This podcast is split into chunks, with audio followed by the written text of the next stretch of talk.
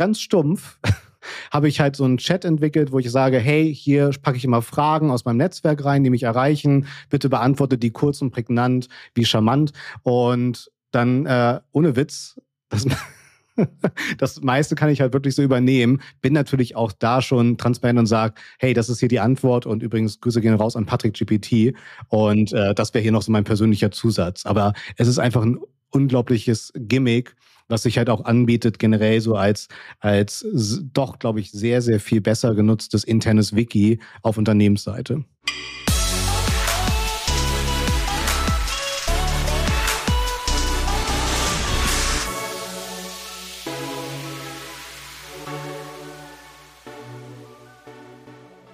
Ich entführe euch heute im Podcast in die Tipps und Ansichten eines digitalen Architekten. Willkommen bei Digitale VorreiterInnen von Vodafone Business. Ich heiße Christoph Bursek und begrüße heute Patrick Klingenberg. Patrick berät zu digitale Marketing und teilt gern sein Wissen. Wir sprechen über seine aktuellen Lieblingsprompts und seinen AI-Zwilling, den er gebaut und mit seinem eigenen Wissen gefüllt hat. Patrick GPT. Wir klären auf, worauf man achten muss, bevor man Content nutzt, den man mit AI erstellt hat und Patrick gibt uns ein Beispiel, wie man einigermaßen risikofrei einen neuen Marketingkanal austesten kann. Und er erklärt uns, warum fast immer das Optimieren der bisherigen Kanäle zuverlässiger zum Erfolg führt. Stichwort Creatives und Landingpages. Von Moralproblemen mit TikTok bis zum Fridays for Features ist heute alles dabei. Dir jetzt viel Spaß mit dem lieben und schlauen Patrick Klingberg. Patrick, ich freue mich, dass du da bist. Hilf mir auf die Sprünge. Wo haben wir beide uns das erste Mal gesehen? Oder, wenn es dir auch nicht ganz klar ist, wann war das ungefähr? Ja, also Christoph, ich würde sogar sagen, das war auf einer der schönsten Hamburger Wiesen bei einer ähm, beim Business-Event, glaube ich, von einer alteingesessenen Hamburger Villa, glaube ich, wo wir uns auf dem Sommerfest gesehen haben. Dann waren wir auch noch mal in der Losteria Pizza essen, dann auf allen möglichen Events und ähm, Afterworks mehr oder weniger aus Versehen. Also unsere Wege haben sich immer wieder so gekreuzt wie Linien auf unseren Händen. Also vielleicht ist unser Schicksal mehr verwoben als uns lieb ist, Christoph. Also mir ist natürlich sehr lieb, dass unser Schicksal verwoben ist. Das heißt, diese, diese Aussage sagt mehr über dich aus als über mich. Aber genau, man hört schon, wir kennen uns schon relativ lange. Wir kommen beide aus Hamburg oder leben in Hamburg oder haben unsere aktuellen Lebensmittelpunkte in Hamburg. Man weiß ja nicht, was das Leben noch so alles für uns in petto hat. Und wir haben viel Zeit damit verbracht, Unternehmen, Menschen, Themen zu helfen, bei Google auf möglichst hohe Plätze zu, zu klimmen. Ich glaube, die, äh, du hast über eine Dekade ähm, die Ataxo geführt und Jawohl. machst jetzt seit ein paar Jahren etwas Neues. Du bist der digitale Architekt. Erwischt, total. Genau, also groß geworden bin ich ja damals mit der Wirkungsvoll GmbH, wo ich euch alle noch auf der Demexco belästigt habe und so, hey komm, lass doch mal ein bisschen zusammenarbeiten. Äh, SEO macht doch Spaß und dann mehr oder weniger waren andere äh, dann fahrlässig genug mit mir zusammenzuarbeiten. Genau, dann kam das Kapitel mit Ataxo, was unglaublich viel Spaß gebracht hat und äh, dann kam die Familie und dann habe ich halt mich neu geordnet und habe jetzt so drei unternehmerische Säulen aufgebaut. Also die erste Säule, mit der sind wir auch beide groß geworden. Eigene Projekte, um zu schauen, wie kann man Reichweite monetarisieren, egal über welche Wege, aber natürlich auf äh, seriöse Art und Weise. Die zweite haben wir auch unsere Parallelen, dass wir halt einfach unglaublich Spaß dran haben, dass es uns glücklich macht, Erfahrung, Wissen an andere Menschen, Unternehmen weiterzugeben und das im besten Fall noch mit Schmerzensgeld oder Honorar. Und die dritte Säule ist dann halt, dass ich immer so ähm, pro Jahr ein, zwei größere Beratungsmandate begleite, so im B2C, B2B-Segment, um so ein bisschen das Thema digital auf das nächste Level dann zu heben. Also oft ist immer so die Frage, wie bekommen wir mit bestehenden Ressourcen einfach mehr Effizienz in unser Tun rein? Um mal so ein bisschen zu verstehen, du bist ja auch, du hast ja angesprochen, du teilst gern deine Erfahrung, dein Wissen. Ähm, erinnerst du dich, was dein erfolgreichster Post dieses Jahr auf LinkedIn war? Welches Thema könnte das gewesen sein? Überhaupt nicht. Tatsächlich bin ich da noch äh, viel zu faul. Also wenn mich da jemand supporten mag, das ist auch mal wieder bei Twitch, äh, was meine Redaktionsplanung für, für meine Social Media B2B-Reichweite tun kann, dann immer gerne raus damit. Aber so im historischen äh, Gefühl der Datenanalyse, die ich gerade hervorkrame, waren das dann halt immer so die Tools, die ich vorgeschlagen habe, die mhm. zum Besten kamen. Oder halt Diskussionen von Themen, die wir im Livestream auf Twitch besprochen haben. Das merke ich, aber ich habe da jetzt keine richtige Strategie. Da hast du äh, wieder so einen Nerv getroffen, Schusters leisten. Da geht mehr. Also, wenn du da noch Tipps hast, vielleicht ist es jetzt dieser Post zu diesem Podcast der, der erfolgreichste auf LinkedIn wird. Wer weiß. Also wenn es sozusagen, wenn es nicht beim ersten Mal, wenn du über unseren Podcast berichtest, erfolgreich wird, dann vielleicht beim fünften Mal. Also einfach sozusagen so lange weitermachen und immer wieder habe hab ich so gelernt. Ähm, genau, du hast gesagt, Twitch ist jetzt häufiger gefallen. Twitch ist manchen gar nicht bekannt, vielen als äh, Streaming-Portal bekannt für Gamer. Ja, ich glaube, wahrscheinlich würden die meisten das noch irgendwie dahin einsortieren, aber du hast dir überlegt, dass du dort jeden Freitag Richtig. Ein, äh, ein, ein Termin machst und dann so, so ein bisschen so ein bisschen plauderst, live plauderst. Wie ist das Konzept deiner Sendung und wie heißt die genau? Ja, also das bringt auch super viel Spaß. Ähm, Initiator war tatsächlich die Pandemie und mhm. 17. März 2020 bin ich das erste Mal live gegangen mit, mit sieben Leuten. Werde ich nie vergessen und das war eine tolle Entwicklung äh, bis heute. Und genau, das Format Online-Marketing am Morgen ist eigentlich tatsächlich für mich ähm, mein eigener Playground. Das heißt, mhm. wo ich mich mit meinen Fragen, Thesen, Projekten gegenüber dem klügsten und schönsten Chat, wie ich ihn immer sehr gerne nenne, challenge. Das heißt, ich gehe mit Thesen rein, probiere viel aus Heute haben wir auch zum Beispiel live wirklich mal Content Scaling, KI-getrieben durchgespielt. Wie schnell, wie sauber ist es wirklich? Wie viel muss es lektoriert werden? Und diese Schwarmintelligenz hilft mir enorm, auf dem Laufenden zu bleiben. Und es ist natürlich dann halt auch so mein Reputationsgrundrauschen, was ich nutze. Und habe dann auch direkt äh, Sponsoren am Start gehabt. Also es hat super Spaß gebracht. Und Gaming trifft es ja trotzdem. Äh, letztendlich ist es ja alles immer sehr viel Spielen und Ausprobieren und Etablieren bei uns. Aber Klar, Twitch äh, hatte als DNA den Gaming-Fokus, das Thema E-Sports hat sich ja mittlerweile diversifiziert, dass wir bis hin zur, ähm, zur Bäuerin, zum Bauer, den zusehen können, wie sie einen Acker flügen. Und das Ganze wird gesponsert äh, von Hallo Frech zum Beispiel. Du hast jetzt gerade eben erzählt, heute habt ihr euch um das Thema gekümmert, ob und wie man mit AI Content skalieren kann und wie sehr ja. man das noch irgendwie lektorieren muss.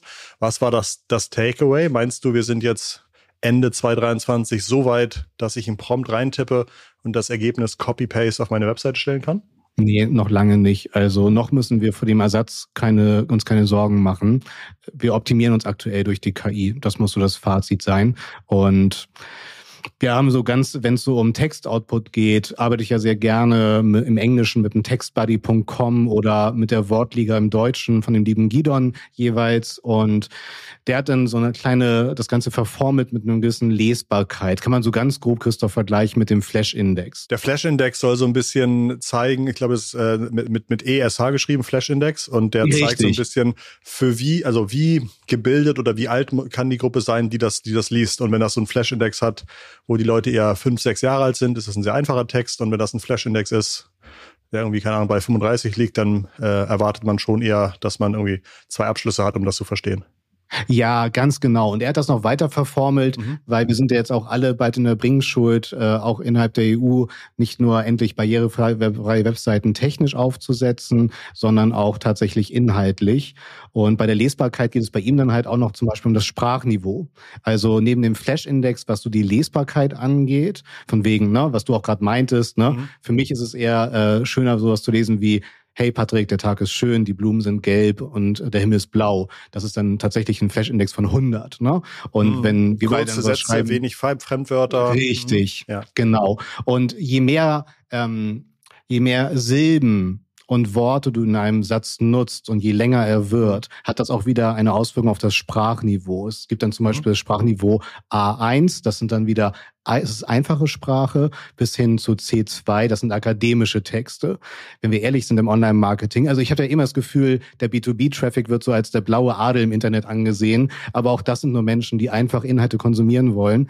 Und da ist es dann einfach sinnvoll, also maximal mit einer B2, lieber einer B1 als Sprachniveau zu arbeiten. Genau, und worauf ich kurz hinaus oder du auch den Pass hingespielt hast, ähm, Nein, also die meisten Texte, die generiert werden, sind tatsächlich, äh, ob es jetzt auch ein strukturierter Prompt oder auch ein unstrukturierter Prompt ist oder andere Tools, wie auch aus Hamburg, die mich an die Hand nehmen für die Textgenerierung.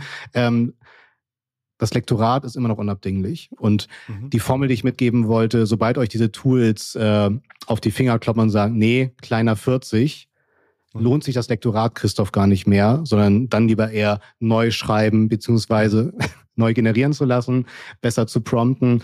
Über 40, über 50 sogar eher lieber, lohnt es sich dann tatsächlich eher ein Lektorat durchzuführen. Nochmal Schachtelsätze aufzuteilen zum Beispiel. Das ist jetzt ein, äh, ein Indexwert, den du genannt hast, den sozusagen du schmeißt einen Text in ein Tool und das Tool sagt dir irgendwie einen Wert von 0 bis 100 oder so. Das ist ja auch ein guter, guter, guter Punkt, weil dass wir es mit einem Tool lösen, weil ansonsten mhm. wäre das ja wieder meinungsgetrieben und wir beide sind ja sehr geprägt vom meinungsgetriebenen Marketing und so haben wir wieder einen Datenpunkt, mit dem wir arbeiten können, um Feedback zu bekommen für einen Text. Und das ist halt schön nüchtern, schön praktikabel, schön umsetzbar und das macht es halt auch so schön greifbar fürs Lektorat.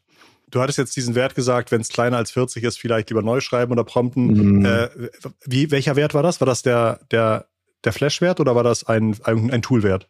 Man kann sich an beiden orientieren, okay. genau. Also sowohl dem Flash-Index oder halt auch dem Toolwert von zum Beispiel der Wortliga oder TextBuddy, weil dort wird dann nochmal das Sprachniveau mit berücksichtigt und eben nicht nur die Lesbarkeit laut dem Flash-Index. Also das macht immer Sinn, da noch so ein paar mehr Variablen mit reinfließen zu lassen und dann so oder so würde ich halt immer so eine Art Risikoskala aufsetzen, weil klar, Christoph, wenn ich jetzt einen Produkttext sehe, dass der nicht komplett stimmig ist, bin ich weniger emotional im E-Commerce und hau den lieber KI-getrieben mittlerweile online, als dort äh, personelle Ressourcen zu beauftragen. Die hebe ich dann lieber auf für vernünftige Content-Schleifen, gerne auch KI-getrieben, wenn es wirklich so um Fach, Sach und Lachtexte fürs Internet geht, die ein bisschen umfangreicher sind.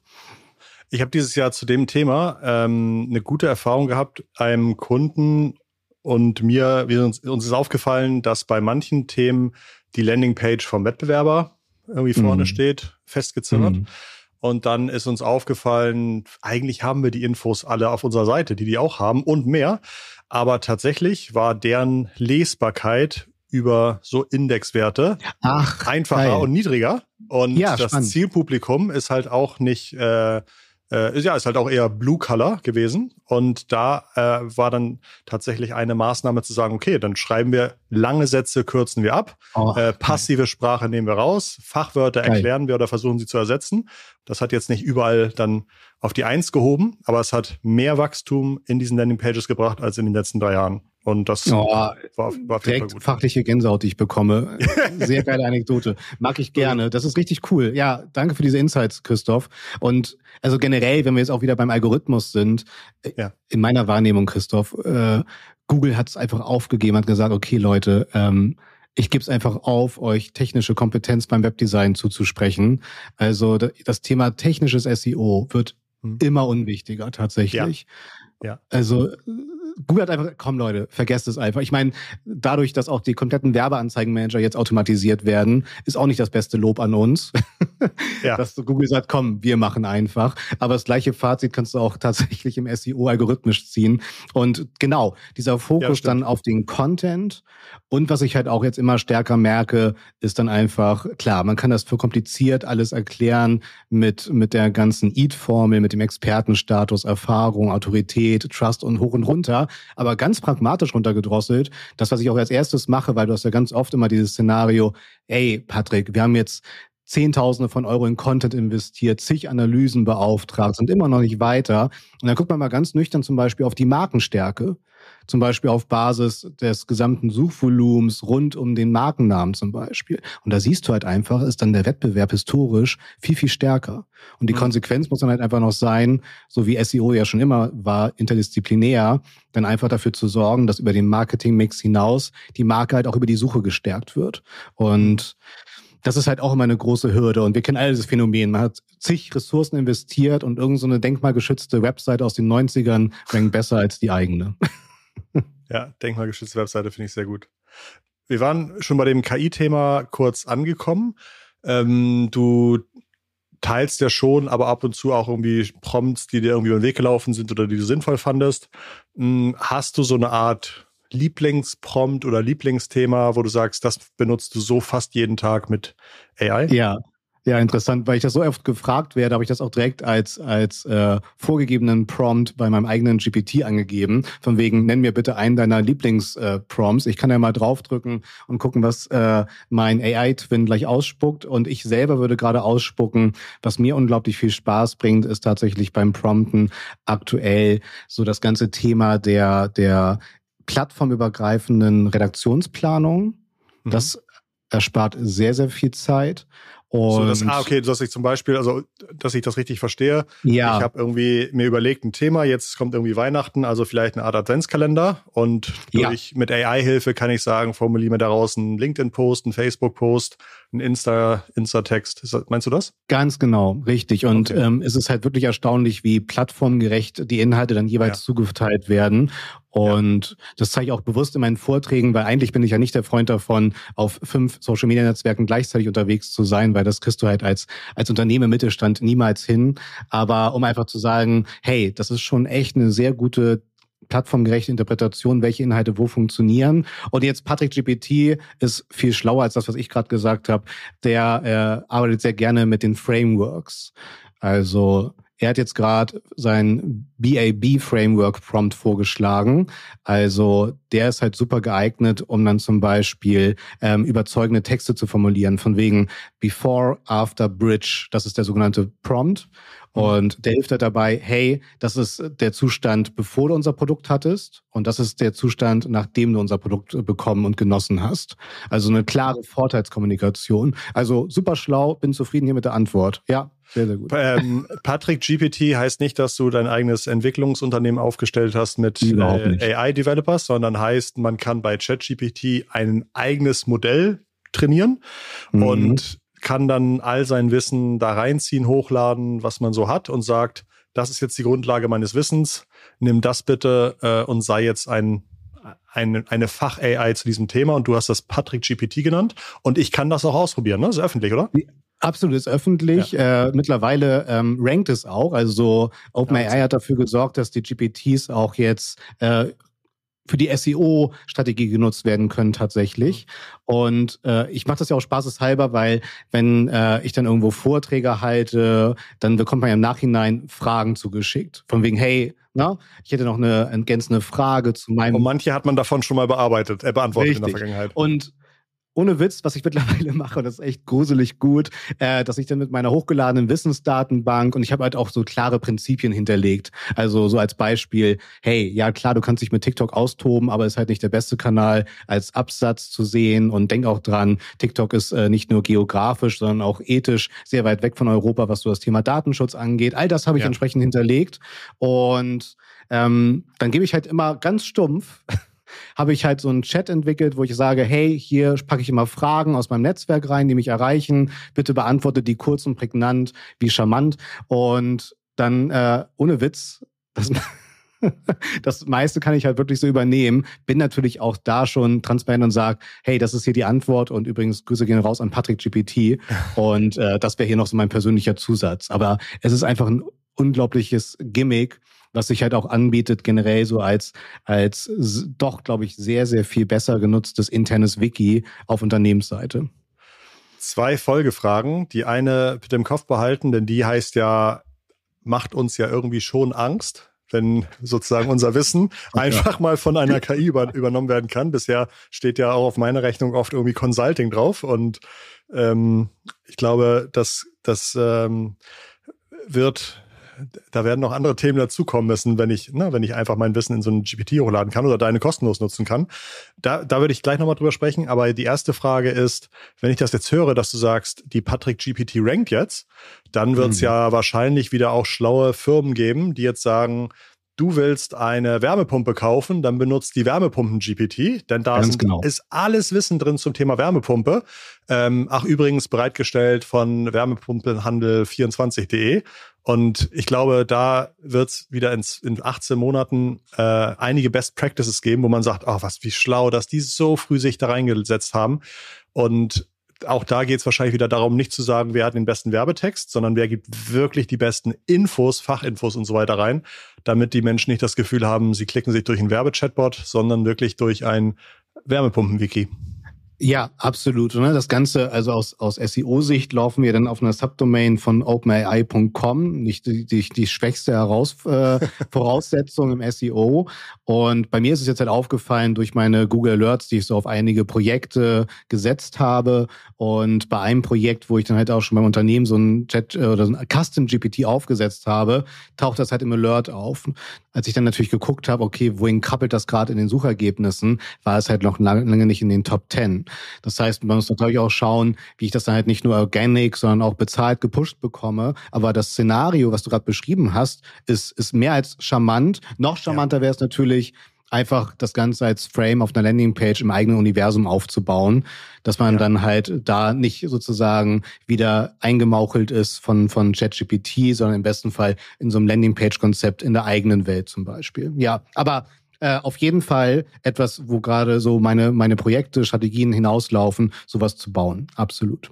Was machen denn Menschen wie du und ich in Zukunft, wenn vielleicht in wenigen Jahren das Wissen in der AI gleich gut oder besser ist als das, was wir bisher in Rechnung gestellt haben?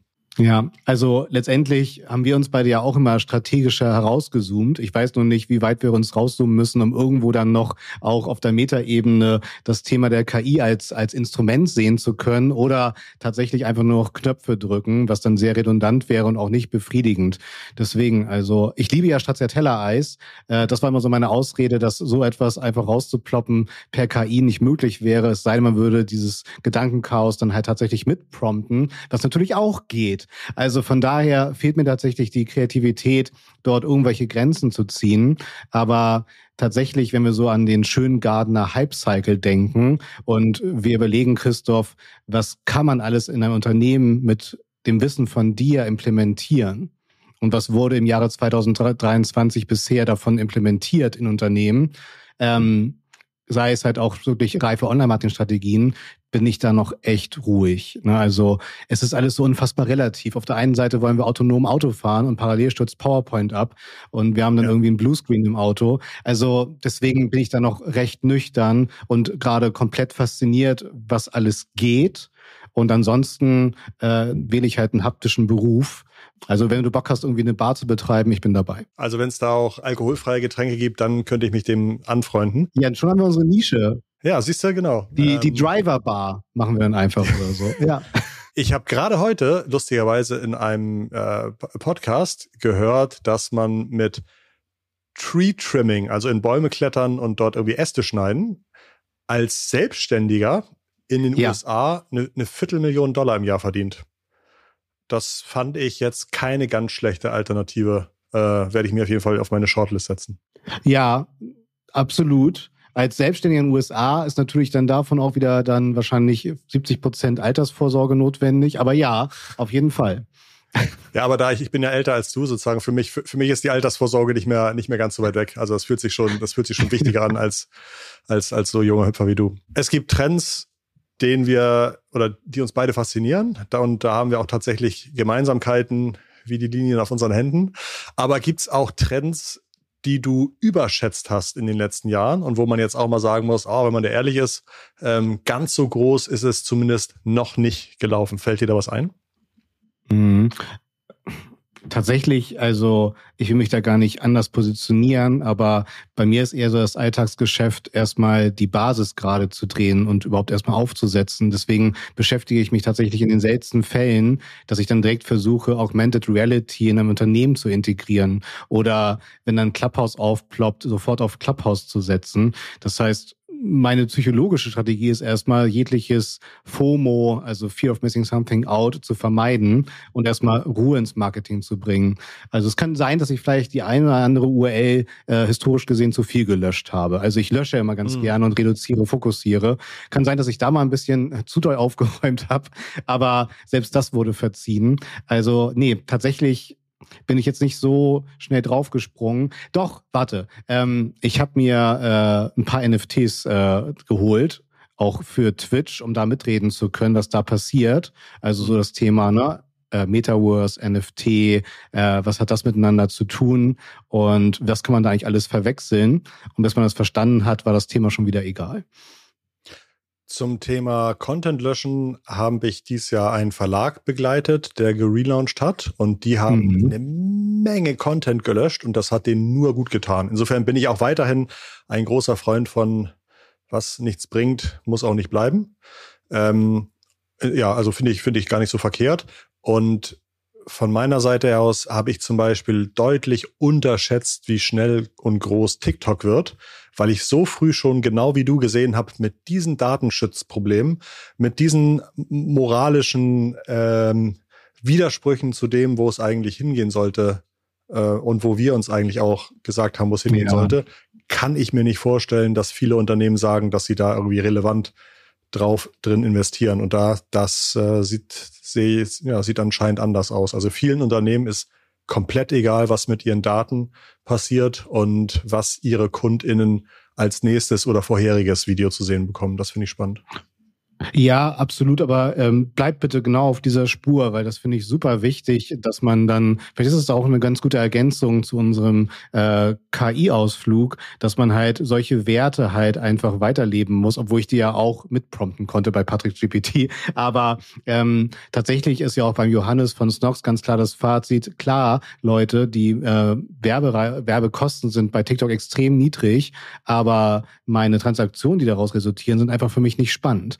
Und das finde ich halt auch auf der anderen Seite wieder gut, dass man dort so transparent ist mit den Kanälen, kommuniziert, welche funktionieren, welche funktionieren nicht und er lieber viel mehr Spaß daran hat, äh, im Messenger-Marketing zu eskalieren. Also ich sehe halt dann eher oft viele Strategien, wo es sich viel mehr lohnt, jetzt gar nicht unbedingt die nächste Plattform erobern zu wollen, sondern eher die anderen Plattformen effizienter zu gestalten. Wie auch dein ja. Fazit, ey, selbst die eigene Plattform einmal zu reduzieren, zu fokussieren. Und von daher ich glaube, in der heutigen Welt sind Werte unglaublich wichtig. Und das mache ich in Unternehmen auch deutlich. Und ich arbeite auch nur mit Unternehmen zusammen, denen das halt auch genauso wichtig ist, in der Strategie, in der Kommunikation das zu berücksichtigen. Und ansonsten wird man halt nicht glücklich. Und das ist ja. halt ein extrem wichtiges, wichtiger Punkt, finde ich. Von daher, bitte bleibt genau dabei. Das, ich, ich sehe das tatsächlich ähm, als komplett wichtigen, guten Punkt. Oh, okay, ja, schön, dass, äh, schön, dass du es nochmal so ausführlich erzählt hast.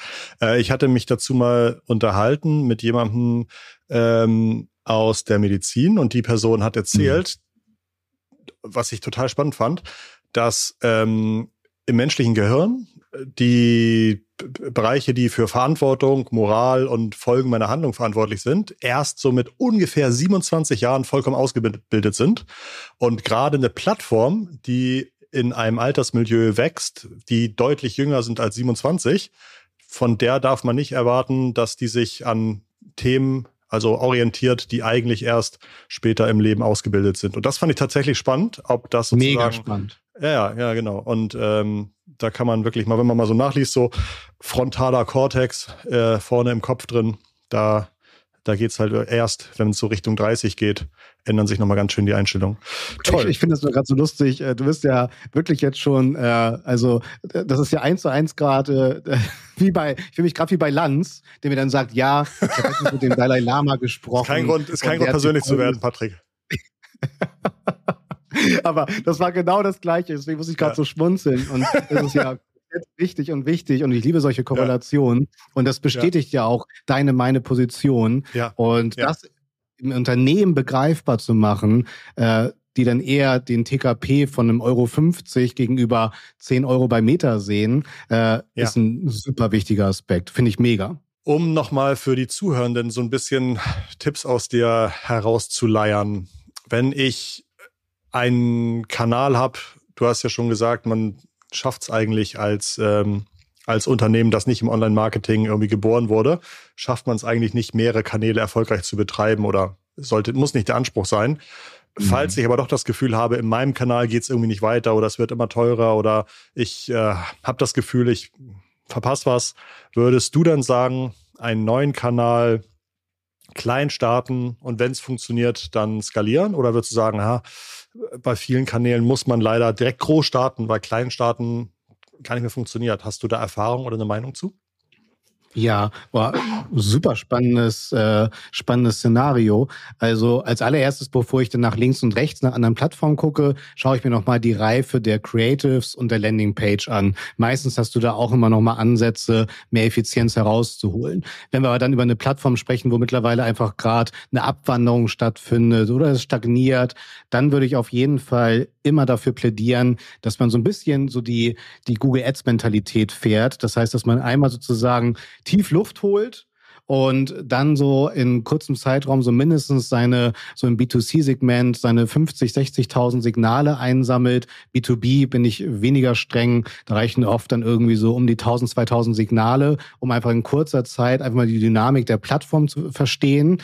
Wie ist die Sprache der Plattform und wie funktioniert dann dort meine bezahlte Reichweitenstrategie? Also ich nenne es mal so ganz gern diese One-Blast-Strategie, dass ich halt sehr schnell herausfinde, ähm, was funktioniert auf der Plattform, ist dort überhaupt das relevante Publikum für mich oder sind die halt noch alle unter 27 sozusagen? Ähm, das ist halt eine sehr schöne Möglichkeit. Ich bin ja auch damit aufgewachsen, dass im analogen Marketing dann ein Unternehmen aufge beauftragt wird, eine Mediaagentur, die dann die Wände mit Plakaten zugleistert. Und dann habe ich nach 18 Monaten die Brutto- und Nettoreichweite ausgerechnet. Und ich stelle bis heute fest, dass genau so die Werbeanzeigenmanager bedient werden. Es wird geschaut, oh cool, 20 Millionen groß ist die Zielgruppe schalte ich nochmal Werbung und dann guckt man nach 18 Monaten wieder rein. Ich provoziere gerade bewusst. Mhm. Dass das Ganze aber auch nach 18 Stunden schon in einer Erfolgskontrolle enden kann, sehe ich noch in den seltensten Fällen. Und das gilt es genau zu deiner Frage zu nutzen. Diese Dynamik, diese Geschwindigkeit, Entscheidungen treffen zu können. Du hattest eben das Wort Signale gesagt. B2B mhm. kann auch schon irgendwie ein paar tausend Signale sein, B2C vielleicht 50, 60.000 Signale über den Daumen. Was, was sind ja. Signale? Klicks, Klicks auf meine Landingpage oder Impressions oder was sind Signale? Mhm. Äh, ein Signal ist für mich ein klares Verhaltensmuster. Das heißt, ich habe es wirklich geschafft, jemanden von der Anzeige in meine Welt zu bewegen oder ein Lead-Formular auf der Plattform noch auszufüllen und inwieweit fällt sich dann der weitere Traffic? Also gibt es da irgendeinen Bedarf bei der Zielgruppe, die ich dort anvisieren kann in meiner Strategie, die Bock hat auf meine Produktangebotswelt, egal ob B2B oder B2C? Das kann ich dann dafür nutzen. Und das sind dann für mich Signale, die gilt es dann halt fallabhängig zu definieren. Na, du siehst, ich äh, versuche halt immer das Thema, ähm, es kommt drauf an, äh, als Antwort zu vermeiden, sondern ich möchte halt immer so, so Cases aufzeigen, an denen man sich dann ganz gut orientieren kann. Und das ist dann halt ja. ein Signal ganz genau, was, was man als Unternehmen einmal definieren kann für diesen wirklich kurzen und eben nicht 18 monatigen Zeitraum, um eine, daraus eine Handlung abzuleiten. Apropos Cases, du rufst seit kurzem die Kreation des Monats aus. Was steckt dahinter? Ähm, ach so, ja, richtig. Ähm, Oder nicht? Ich muss mal selber überlegen, was passiert, in welcher, wo, in welcher Stadt bin ich gerade. Ähm, ja. Genau. Und zwar ähm, schauen wir uns dort, das ist ein Twitch-Format. Und zwar einmal im Monat schauen wir uns die Kreation des Monats an. Das heißt, dort ähm, werden dann so die aufwendigsten Werbeproduktionen von uns begutachtet im Livestream. Äh, primär sind das natürlich äh, Kampagnen, die im TV und YouTube gespielt werden. Und und unsere Fragestellung ist es, ähm, wie schlau sind die Kampagnen wirklich? Wie weit schaffen sie es sozusagen, die analoge, digitale Reichweite charmant miteinander zu verknüpfen? Und Christoph, es ist so krass, also gerade auch wieder bei unseren Aspekten, wo es um Ethik und Werte geht. Es gab dieses Jahr beim Super Bowl äh, eine super geile, ich glaube, nee, ich würde jetzt, das wäre jetzt äh, Halbwissen, was ich, ich weiß nicht, welche Agenturgruppe das war. Halbwissen ähm, ist für uns kein Problem, Patrick. Ja, perfekt. Dann war es die Publicis-Gruppe. Und mhm. ähm, die hat eine super geile Krebsvorsorgekampagne während des Super Bowls gefahren. Mhm. Und dann haben wir diese Kampagne natürlich verlängert und geschaut, okay, und äh, wie ist die bei YouTube äh, weiter verlängert worden, diese Kampagne? Ich sag's dir, es waren keine 5000 Aufrufe. Mhm. Und das nach Krass. dem Super Bowl. Weil der YouTube-Titel lautete wahrscheinlich Final.mov, ja, ja, weißt ja, du? Ja, ja, ja, Das bei einem solchen Wertethema unfassbar. Ja. Ja. 100 Prozent, 100 Prozent. Das äh, ist auch eins der Themen, genau wie ich TikTok sozusagen unterschätzt habe, habe ich auch unterschätzt, vor zehn Jahren mhm. eigene YouTube-Kanäle aufzumachen, weil ich dachte, es ist 2014, Christoph, das ist viel zu spät jetzt irgendwie auf YouTube, weil, weil das wird irgendwie jeder wird das jetzt machen. Und einfach noch zu sehen, wie, ja, wie verhaftet erfolgreiche Unternehmen in dem sind, was sie groß gemacht hat und damit mhm. eigentlich komplett verpassen und auch die Möglichkeit aufmachen für schlaue Unternehmen auf einer neuen Plattform irgendwie ähm, Total. Fuß und das nutzen das wir dann einfach, uns inspirieren zu lassen, was funktioniert, was funktioniert nicht. Und ähm, durch die ganzen, äh, die, die ganze Datenschutztransparenz, dass man wirklich bei TikTok, bei LinkedIn, bei Meta, bei Google die Werbebibliotheken offen hat, kannst du natürlich wunderbar schauen, Inwieweit da wird dann halt eine solche Kampagne, eine solche Kreation des Monats wirklich gescheit verlängert? Also mir geht's gar nicht ums Bashing, mir geht's um die Inspiration, was kann ich daraus lernen? Nur tatsächlich äh, hast du in den wenigsten Fällen wirklich eine durchgedachte, durchdachte Strategie über alle Kanäle hinweg. Und das ist so krass, ja. weil ähm, was, was da einfach an Energie flöten geht. Das ist halt, und gerade ja. bei solchen wichtigen Aufklärungsthemen.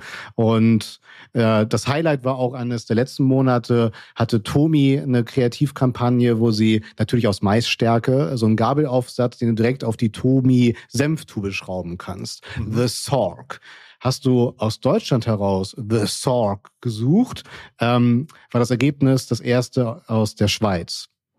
Und mhm. jetzt rate mal, ob du dieses Gimmick aus Deutschland heraus, aus der Schweiz heraus bestellen kannst. Natürlich nicht. Mhm. Also, das heißt, die ganze Kundinnenreise ist da einfach bam, ja. beendet worden. Einfach wegen einer fehlenden technischen Implementation, mhm. dass die Domains richtig nach dem jeweiligen Land ausgesteuert werden. Wo wir jetzt schon wieder, um den Kreis zu schließen, bei SEO sind. Also es ist so verrückt. Man landet eigentlich immer so oft wieder bei SEO, bei den drei Buchstaben, weil das einfach die Superkraft ist. Es ist die Sprache der Zielgruppe, mhm. es sind die Bedürfnisse. Also, und es ist halt auch die, die Kundenreise, die über die Suche immer wieder anfängt und endet. Also, ah, Emotionen das pur. Ein ganz toller, ganz toller Bogen, den wir jetzt gespannt haben. Ich habe sozusagen als, als Abschlussfrage, äh, ich erhalte ich jetzt hier gerade einen, einen Zettel in die Kamera und ich sage dir, Patrick, da steht drauf, was für Unternehmen nächstes Jahr 2024 das Wichtigste ist, wenn sie digital erfolgreich sein wollen. Was, was denkst du, steht auf diesem Zettel drauf? Die Mitarbeiterin, Schulen, Schulen, Schulen. Baut euch wirklich mhm. Raum und Zeit, schafft, also ich hätte ja sonst immer gesagt, ich fand den Namen so geil, Christoph, etabliert bei euch den Friday for Features. Problem ist, mhm. dass dieser Hashtag ein Geschmäckle bekommen hat. Deswegen ist es jetzt Time to Innovate bei mir geworden, wo ich halt wirklich. Ich glaube, Freitags, Freitags war immer Geschichtsunterricht, glaube ich. ja, sehr gut.